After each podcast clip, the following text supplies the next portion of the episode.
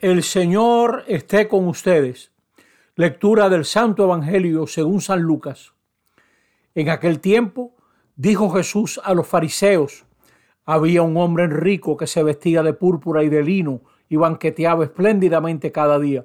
Y un mendigo llamado Lázaro estaba echado en su portal, cubierto de llagas, y con ganas de saciarse de lo que tiraban de la mesa del rico. Y hasta los perros se le acercaban a lamerle las llagas. Sucedió que se murió el mendigo y los ángeles lo llevaron al seno de Abraham. Se murió también el rico y lo enterraron. Y estando en el infierno, en medio de los tormentos, levantando los ojos, vio de lejos a Abraham y a Lázaro en su seno y gritó, Padre Abraham, ten piedad de mí y manda a Lázaro que moje en agua la punta del dedo y me refresque la lengua, porque me torturan estas llamas. Pero Abraham le contestó, Hijo, recuerda que recibiste tus bienes en vida y Lázaro a su vez males. Por eso encuentra aquí consuelo mientras que tú padeces. Y además, entre nosotros y ustedes se abre un abismo inmenso para que no puedan cruzar, aunque quieran, desde aquí hacia ustedes, ni puedan pasar de ahí hasta nosotros. El rico insistió, te ruego entonces, Padre, que mandes a Lázaro a casa de mi padre, porque tengo cinco hermanos, para que con su testimonio evites que vengan también ellos a este lugar de tormento. Abraham le dice, tienen a Moisés y a los profetas que los escuchen. El rico contestó, no, padre Abraham, pero si un muerto va a verlos, se arrepentirán.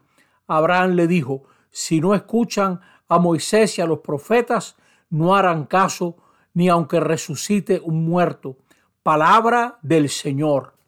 Estamos en este domingo vigésimo sexto del tiempo ordinario en el ciclo C. Y hoy tenemos una parábola de Jesús que nos inquieta, nos sacude. De un lado vemos a este rico que banqueteaba, que olía perfumes, que se daba una, una vida muy buena, y del otro a Lázaro, un pobre cubierto de llagas, que desea saciarse de lo que botan de la mesa del rico. ¿Cuál es el tema? No se trata de que fuera un rico explotador, de que pagase mal a sus obreros, nada de eso está ahí. Lo que está ahí es su indiferencia. Hay una clave en la primera lectura, dice el profeta Amós, hay de los que se fían de Sión y confían en el monte de Samaria y más abajo y no se conduelen del desastre de José. Está hablando del desastre creo que del reino del norte. O sea, no tenían compasión, no tenían compasión. Fíjese en el salmo que leemos hoy, Salmo 145, presentan así a Dios. Él hace justicia a los oprimidos, da pan a los hambrientos, libera a los cautivos, sustenta al huérfano y a la viuda. Es decir, Dios es compasivo. Si queremos estar en los caminos del Señor, tenemos que ser compasivos. ¿Qué es lo que se condena aquí? Que el rico fabricó una existencia sin referencia ninguna, ni a Dios, ni sobre todo al pobre. El pobre es como el testigo de Dios entre nosotros. El rico está cerrado y no recibe la vida como un don. Muchos de nosotros, cuando oramos en nuestra práctica religiosa, nos escapamos al cielo. ¿Cuánta gente hay creyendo en apariciones y en asuntos maravillosos, pero son maravillosamente ignorantes de lo que está pasando? Lo que se condena aquí es que el rico no ve lo que veían los perros el rico va construyendo un abismo, un abismo entre él y Lázaro, un abismo en esta vida que luego en la otra Dios respeta. Ese fue el abismo que construyó el rico y ahora no se puede cruzar ni de Abraham hacia él, ni de él hacia Abraham.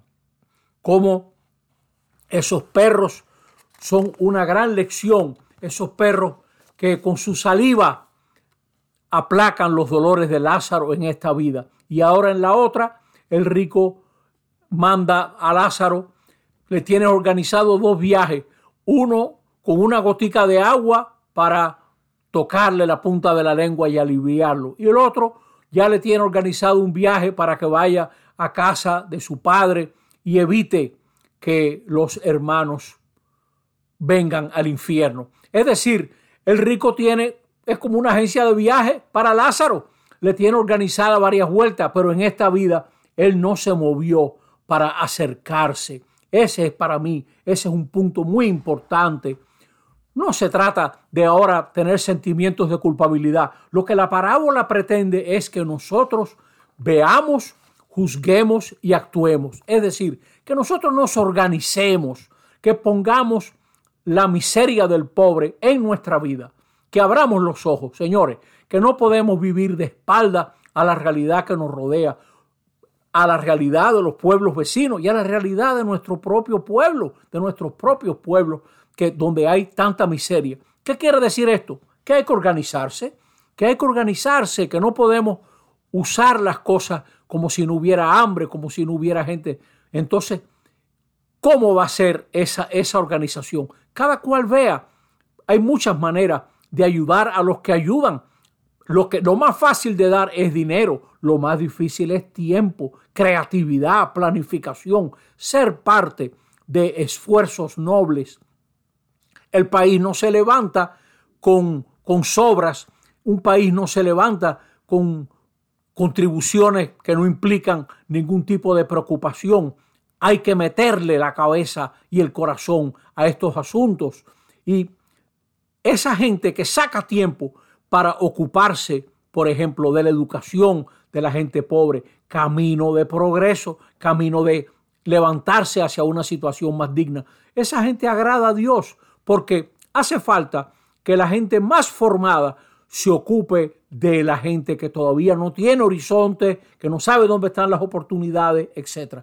No seamos entonces ajenos, no nos, no nos desentendamos de estas cosas. Si nos llaman en este Evangelio a cruzar abismos, hay un abismo muy diferente, muy, muy terrible, hay un abismo muy terrible entre las clases sociales. Señora, hay que cruzarlo Miren, es más fácil ir a Disney World y montarse en un aparato que montarse en una guagua y ir a un barrio pobre. es tremendo. O sea, es, más fácil recorrer las calles de Europa que recorrer las calles de una población rural de República Dominicana y nosotros tenemos que meterle cabeza a eso. Señor nos ayude pues a ser compasivo, a ser gente solidaria creativamente, creativamente, que nadie da más que quien ayuda a formar a otro, que quien ayuda a otro a encontrar un trabajo y un sustento. El Señor nos bendiga y nos agrande el corazón. Así sea. Amén.